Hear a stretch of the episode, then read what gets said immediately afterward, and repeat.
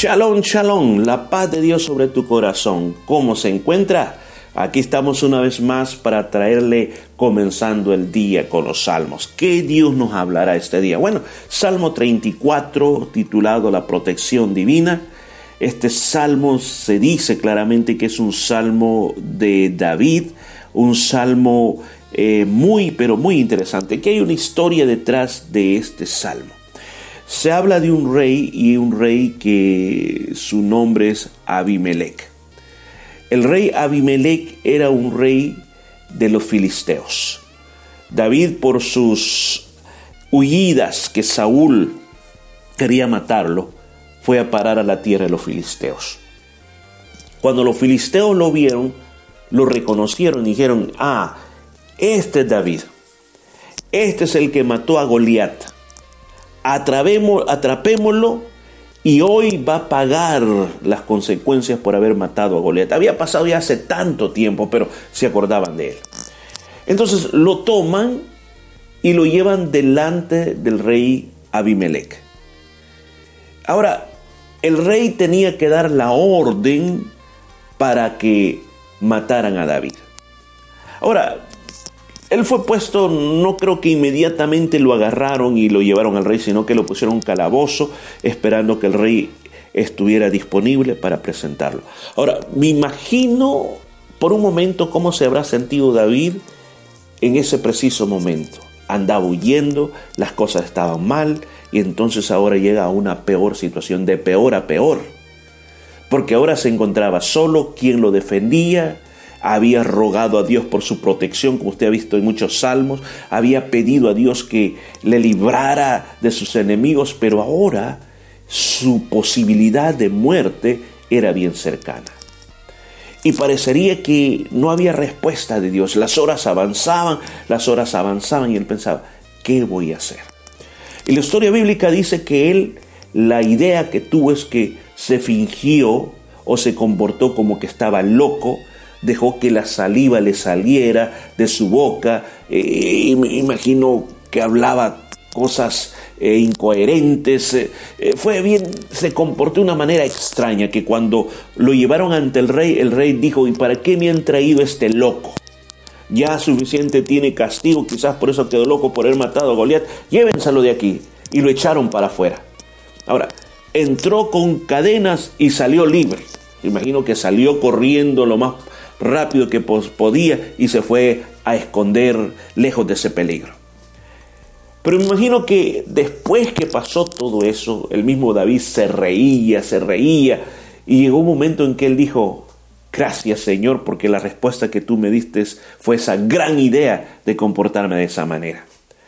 Entonces él escribe esta canción a Dios para recordar ese hecho y para darle gracias a Dios cómo Dios lo había protegido. Si usted quiere, realmente usted ha pasado una situación, pero que usted pareció que no iba a salir de esa. Yo creo que este salmo le va a servir para darle gracias a Dios por cómo Dios lo libertó. Dice, bendeciré a Jehová en todo tiempo, su alabanza estará ahí continuo en mi boca. En Jehová se gloriará mi alma, lo oirán los mansos y se alegrarán engraced a Jehová conmigo y exaltemos aún a su nombre. Aquí está el campeón de Dios. Aquí está diciendo, no importa lo que pasó, pero yo voy a bendecir el nombre de Dios en todo tiempo. No importa lo que haya pasado, pero mi boca va a estar continuamente diciendo, gloria a Dios, bendito sea el nombre del Señor. Mi boca se va a gloriar en Jehová y que los mansos lo escuchen, que se alegren. Y ustedes, dice David, que están conmigo, únanse a mí, exaltemos, cantemos, alabemos. Imagínense qué canción más preciosa. Busqué a Jehová y él me oyó, me libró de todos mis temores. En ese tiempo que él estuvo preso, en ese calabozo de los filisteos, fueron momentos duros, pero ahora dice, lo busqué, lo busqué. Él me oyó, Él me dio la estrategia para salir, me libró de los mis temores. Porque el temor nos ciega, el temor nos hace ver cosas que no podrían pasar y cambia nuestra forma de comportamiento. Y Él dice, me libró de los temores. Ahora dice, los que miraron a él fueron alumbrados y sus rostros no fueron avergonzados. Este pobre clamó y le oyó Jehová y le libró de todas sus angustias. Estaba angustiado, claro que sí, porque lo iban a matar.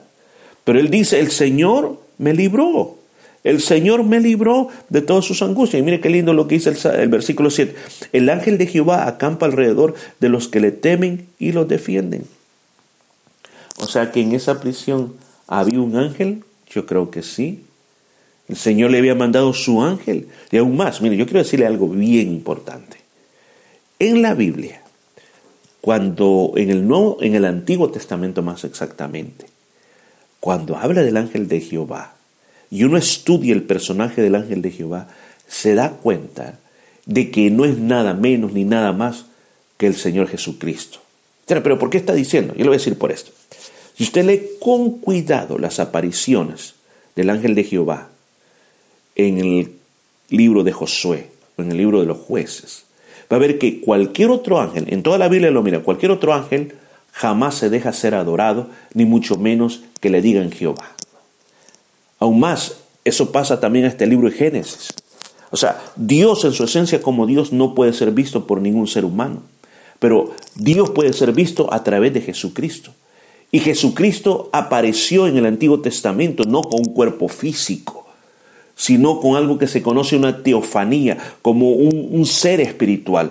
Se presentó porque el ángel de Jehová es llamado Dios, el ángel de Jehová recibe adoración. El ángel de Jehová se permite que le hagan sacrificios como de comida, como el caso de Gedeón, que, que le hace un sacrificio de comida y después dice, eh, llamó a Jehová ese lugar Shalom, que dijo, eh, Jehová es mi paz porque vi a Dios cara a cara y no me morí. Entonces, podría ser, podría ser que aún en ese calabozo David pudo ver al Señor Quizás, quizás de lo que está diciendo. Ahora, ¿qué nos está diciendo a nosotros? Hoy a nosotros nos le entendemos de que podríamos decir, el Señor Jesucristo nos defiende a nosotros, anda alrededor de nosotros y nos cuida. Y nosotros decimos, amén, yo lo creo. Ahora pues en David también, también sucedió. Dice, gustad y ved que es bueno Jehová, dichoso el hombre que confía en él.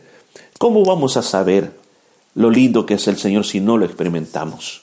¿Cómo vamos a madurar en la vida cristiana si no atravesamos pruebas y aprendemos las lecciones de las pruebas? Por eso dice, dichoso el hombre que confía. Nosotros, dice, debemos de temer a Jehová, o sea, tenerle respeto, pues nada le falta a los que temen a Jehová. Digo, a veces, no en todos los casos, la situación que nosotros no recibimos respuesta a nuestra provisión y no caminamos vidas bendecidas es porque nuestra vida no está en orden. Los leoncillos necesitan y tienen hambre, pero los que buscan a Jehová no tendrán falta de ningún bien. O sea, la promesa de, dice, vamos a tener si nosotros buscamos a Jehová, y él lo dice por experiencia, el temor de Jehová os enseñará, dice. Mire qué lindo esa, esa parte. Dice, el temor de Jehová, dice, venid hijos míos, oídme. Me suena un poco al estilo proverbio. Dice, el temor de Jehová os enseñará. El temor de Jehová puede enseñarte. Ya dijimos que el temor de Jehová es el respeto a Dios. En otra parte dice que el temor a Jehová es el comienzo, es el principio de la sabiduría. Entonces, temer a Jehová es realmente cuando yo le respeto, cuando yo le tengo como lo primero en mi vida, eso me va a enseñar qué decisiones tomar y qué camino tomar también. ¿Quién es el hombre que desea vida? El que desea muchos días para ver el bien. Lo que David está diciendo, ¿quién quiere vivir bastantes años? Entonces aquí le voy a dar un consejo, dice David, guarda tu lengua del mal y tus labios de hablar engaño. Número uno dice, cuidado con lo que estás hablando. ¿Quieres vivir muchos años? Cuidado con lo que vas a hablar. Cuidado con andar diciendo mentiras, está diciendo. ¿Qué más? ¿Qué nos recomienda? Nos dice, apártate del mal y haz el bien. No andes por malos pasos que no vas a durar muchos años. ¿Qué más dice? Busca la paz y síguele. Deja de andar en conflictos. ¿Quieres vivir muchos años? Deja de andar en conflicto. Vive en paz. Yo creo que eh, es una, una cosa que se aplica aún a cada persona, a los matrimonios. ¿Quiere que su esposo le dure muchos años? Deje de pelear. ¿Quiere que su esposa le dure muchos años? Deje de pelear con su esposa. Hijos, dejen de robarle la vida a sus padres, peleando, haciéndoles la vida imposible. Dice, busque la paz, quiere vivir muchos años. Los ojos de Jehová están sobre todos los justos y atentos sus oídos al clamor de ellos. Escuche, por esa razón no debemos de parar de orar. La ira de Jehová contra los que hacen el mal para cortar de la tierra la memoria de ellos. hay consecuencias cuando uno hace el mal, pero dice una vez más, Clamen los justos y Jehová los oye y los libre de todas sus angustias.